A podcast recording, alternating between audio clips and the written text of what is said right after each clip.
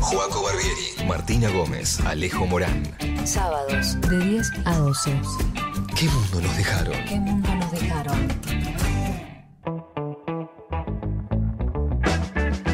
Bueno, ¿cómo estamos? Siendo las 10 y 28 de la mañana, como lo habíamos prometido, estamos acá de nuevo en National Rock, la 93.7, en el programa de, ¿Qué mundo nos, eh, de Jóvenes por el Clima, ¿Qué mundo nos dejaron?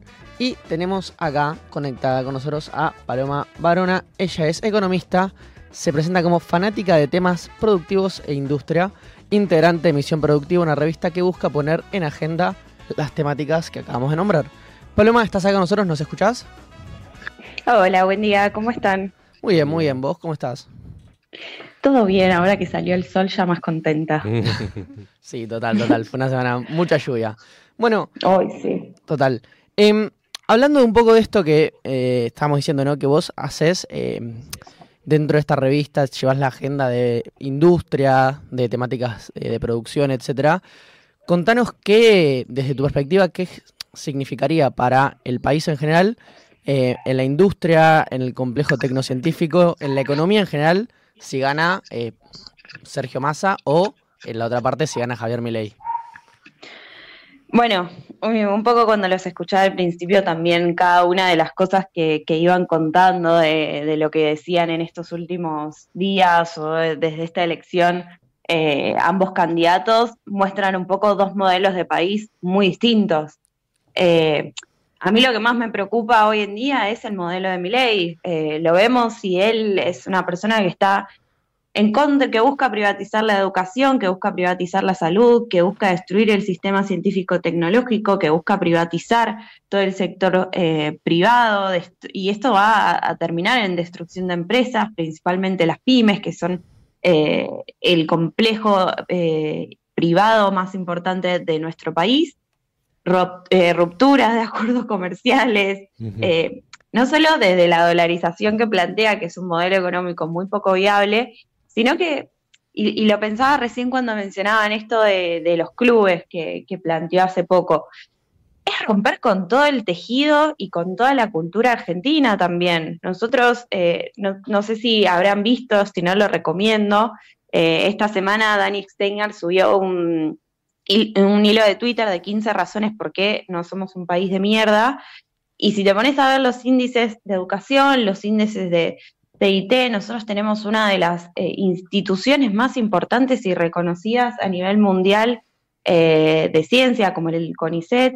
Y romper todo este entramado que hoy nos caracteriza es romper el tejido de, la Argentina y es romper las bases que nos van a permitir seguir, eh, poder crecer poder desarrollarnos. Para mí el, modelo que plantea mi ley es muy complicado, eh, más allá de inviable económicamente, eh, me parece muy peligroso desde lo social también, esto de, poner en, juego lo que es la educación y la salud pública como bases sustanciales del desarrollo económico y social de un país, es peligrosísimo. Y no hay país en el mundo que funcione eh, sí, desde lo privado solamente como, como plantea mi ley.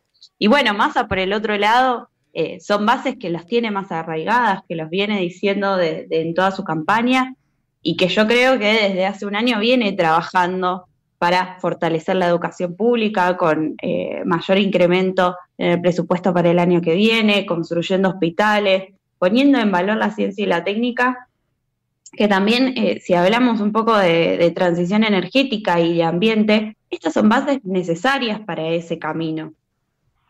Claro, claro, sí, en línea con eso justamente para meternos un poco más en, en el tema transición energética, en energía, eh, mucha gente habla, escuchamos todo el tiempo, hace, hace unos meses vino acá al piso Maslatón también, que lo venía diciendo desde hace mucho, como de que se vienen buenos años para Argentina, o, se podrían venir buenos años para Argentina, digamos, eh, y que ahí en, esa cuestión se juega mucho el, tema energético, se juega mucho vaca muerta y el gasoducto, se juega mucho eh, el litio en el norte del país. Eh, y también la posibilidad de eh, seguir eh, desarrollando la minería, ¿no? no solamente de litio. ¿Cómo, ves ahí el panorama? ¿Ves años de prosperidad para nuestro país? Totalmente. y esto es algo que hasta más Latón lo repite, bullish total. Yo creo que se vienen años muy buenos para la Argentina. La diferencia sustancial es cómo se gestionen estos buenos años para que sean así. Claro. Eh, un poco ustedes lo mencionaban, tenemos lo de vaca muerta, que ya es una realidad, no es algo potencial, y puede terminar de, puede agregar unos 30 millones de materia de exportaciones de gas, petróleo y derivados a fines de la década. Eh, mismo minerales, nosotros tenemos los minerales más críticos para la transición energética en abundancia, como son el litio y el cobre, y hoy hay varios proyectos eh, de litio en construcción y se piensa que eh, se podría llegar a, a, eh, a, implicar ingresos de más de 9, eh, mil millones de dólares adicionales a partir de, de, la explotación de la minería. Tenemos otros vectores como el hidrógeno verde, que es uno de, también uno de los componentes de la transición energética que a nivel mundial se vienen hablando y Argentina se posiciona como un país excepcional para eso, dado nuestras condiciones climáticas, dado nuestros recursos naturales. Eh, si dejamos que así sea, por eso planteo que mucho, la diferencia está en cómo esto se gestiona, podemos ser un gran país, podemos tener unos años muy prósperos y dejar de ser también el país del potencial, porque siento que mm. venimos hablando mucho de Argentina tiene el potencial, sí. tiene el potencial, tiene el potencial, pero esto está en la gestión de, de ese potencial, si realmente podemos eh, ser este, este, gran país que, que nos merecemos y, y, que tenemos. Perdón, y ahí Paloma se, se, venía por declaraciones que hizo cada uno de los candidatos. Digo, ¿qué diferencia vos ves en, por ejemplo, en lo que vos nombrabas como una de las bases eh, en las cuales se puede apoyar el desarrollo del país, que es vaca muerta? Eh, ¿Qué diferencia ves entre la propuesta de Massa y de Milei, que Milei dijo que literalmente hay que privatizar Vaca Muerta? Digo, ¿cu ¿cuál es la diferencia? Si nos puedes contar un poco más, ¿a qué se refiere cuando dice eso?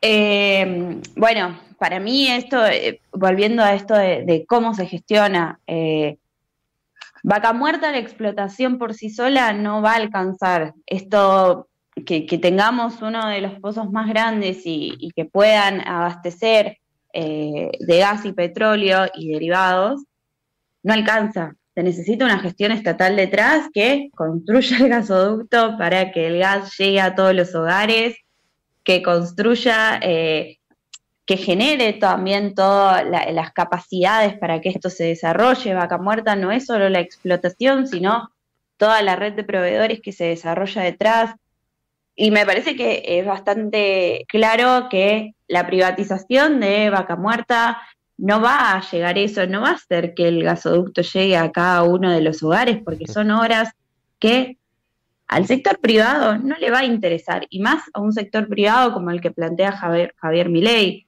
Eh, si ahí no hay un apoyo del Estado detrás en la planificación de qué se hace con este recurso tan valioso, la verdad es que vamos a tener una vaca muerta completamente competitivo, pero que no va a bajar a cambiar las condiciones de vida de la gente, que es para lo que uno le interesa el potencial que tiene vaca muerta.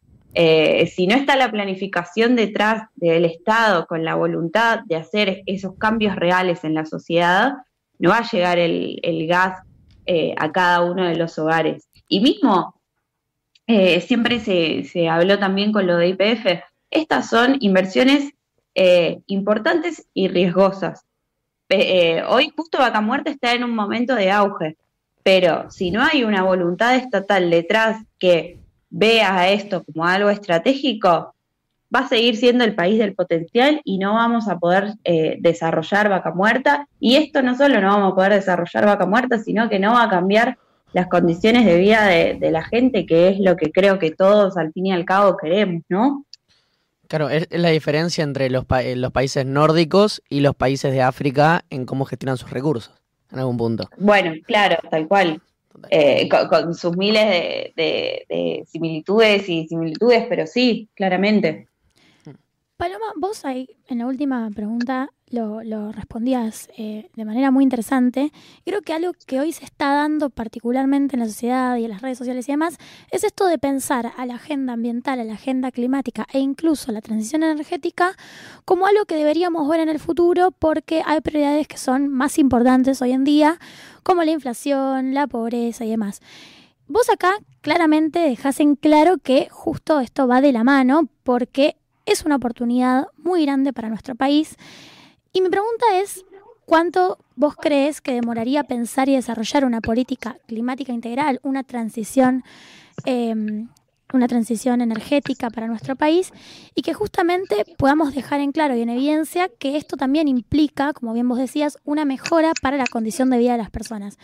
Y acá otra pregunta que va como en hilo con esto es, ¿se van a ver la mayor cantidad de la población más beneficiada o va a haber grupos que se van a ver más beneficiados por sobre otros? Bueno, eh, para mí eh, es una re buena pregunta porque es una de, las grandes eh, dicotomías que se plantea cuando se piensa el ambiente y la producción o el ambiente y la industria. No es una o la otra, sino por el contrario, y como eh, ustedes ya habrán hablado en varios programas, eh, la transición energética, el cambio climático, la mitigación del cambio climático se presenta como una oportunidad para el desarrollo tanto económico como, social de un país. Cuando me hacían la primera pregunta, si, si vemos todos los sectores que hoy pueden traccionar el crecimiento del país y ser más pujantes, son sectores que están relacionados con los recursos naturales y también con la descarbonización. Por ejemplo, por eso Vaca Muerta como gas hoy se posiciona con algo con tanto potencial. Em, un poco yo creo que, respondiendo a la última pregunta, ¿quiénes van a salir más y menos eh, beneficiados? Esto va a, determinarse a partir de la política del país. Eh, no hay, o yo no creo que exista esa mano invisible que ordena todo, sino hay voluntades políticas que buscan eh, empujar o traccionar para uno u otro lado. Eh, esto que decía, por ejemplo, lo del gasoducto, si solo queremos que se explote vaca muerta y van a salir beneficiados unos pocos. Si queremos que esta explotación de vaca muerta transforme eh, vidas y cambie, se va a construir el gasoducto y vamos a lograr que cada una de las personas pueda ser beneficiada a partir de esto, no solo los empresarios que explotan vaca muerta. Me parece que ahí detrás está la política pública de un país. Eh, y después, en cuanto a, pensar un plan de mitigación de, cambio climático eh, o, de transición, eh, esto no es algo que el país hoy no lo esté haciendo ni lo venga haciendo. No es algo que se hace de un día para el otro porque el mundo se mueve muy rápido. Constantemente la transición energética va encontrando nuevas, eh, nuevas tecnologías, nuevas maneras de, generar energías renovables. Entonces uno tiene que estar a la altura eh, para poder seguir estas tendencias. Y va a depender, dependiendo del país, también uno sabe que siendo como país subdesarrollado le toca como el, el desafío de pagar la, eh, los platos rotos, si se quiere, de países que han impactado mucho en el ambiente y hoy son los primeros que pueden tomar políticas eh, proteccionistas en cuanto a, mitigación de cambio climático y Argentina tiene que también poder estar eh, en tono con eso. Yo creo que no te podría decir unos años porque justamente este país es muy cambiante, es todo muy viable y lo que sí te puedo decir es que depende de una decisión social más que solo política. No puede ser que venga un...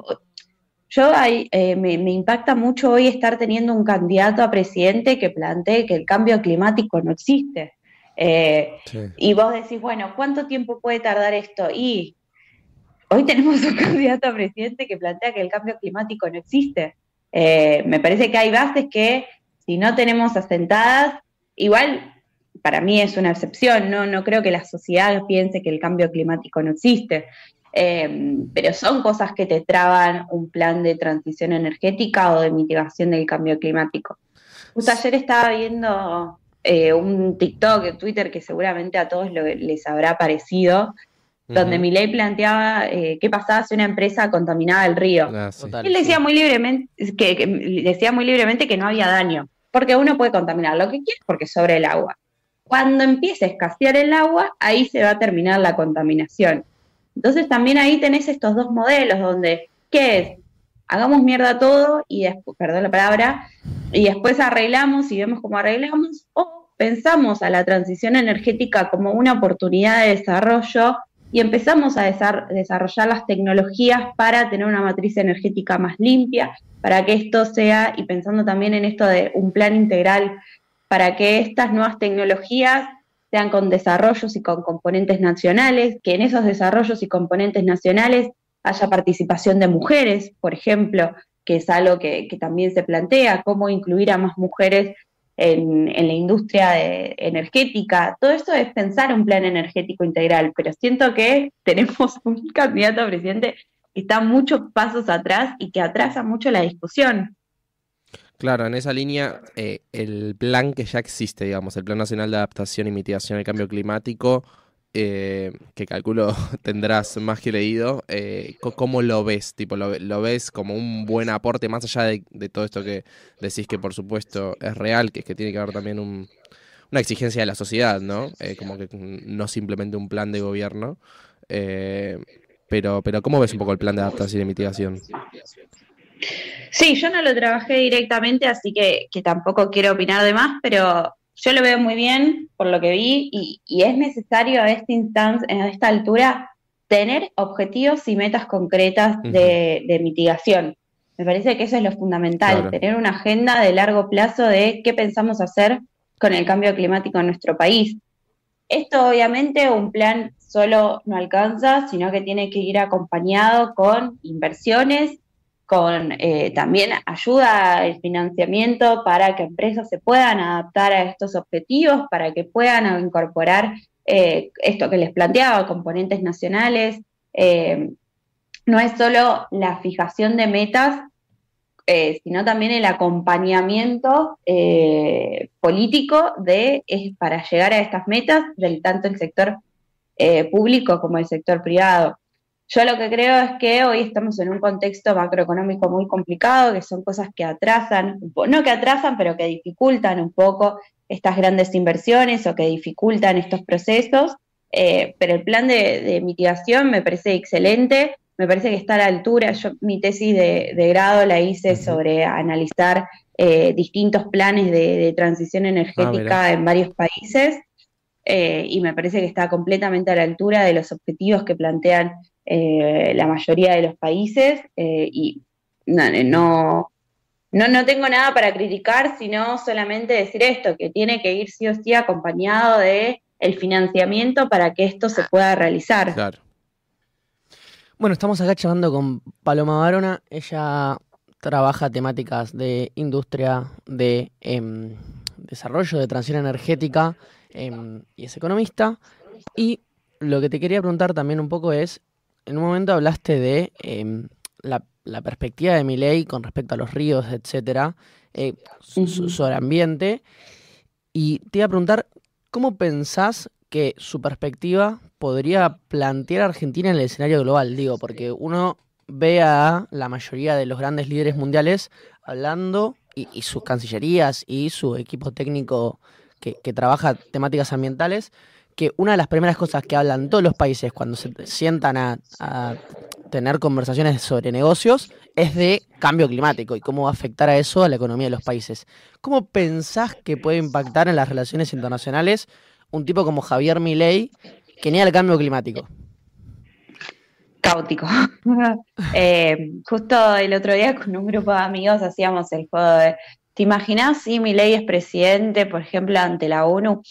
Y me parece que esto es, eh, más allá del chiste, es eh, bastante problemático y bastante preocupante, no solo porque plantea romper eh, relaciones comerciales y diplomáticas con la mayoría de los países que hoy representan las la mayoría de las exportaciones de nuestro país, sino porque hay barreras que debemos ser de los pocos países que hoy plantea, que hoy tiene un candidato a presidente eh, y, y, hacemos ese imaginario de que Milei es presidente, ojalá que no, eh, donde él se planta y, plantea esto, hay barreras que nos van a atravesar, porque no es solamente una cuestión de creencia de eh, existe o no el cambio climático.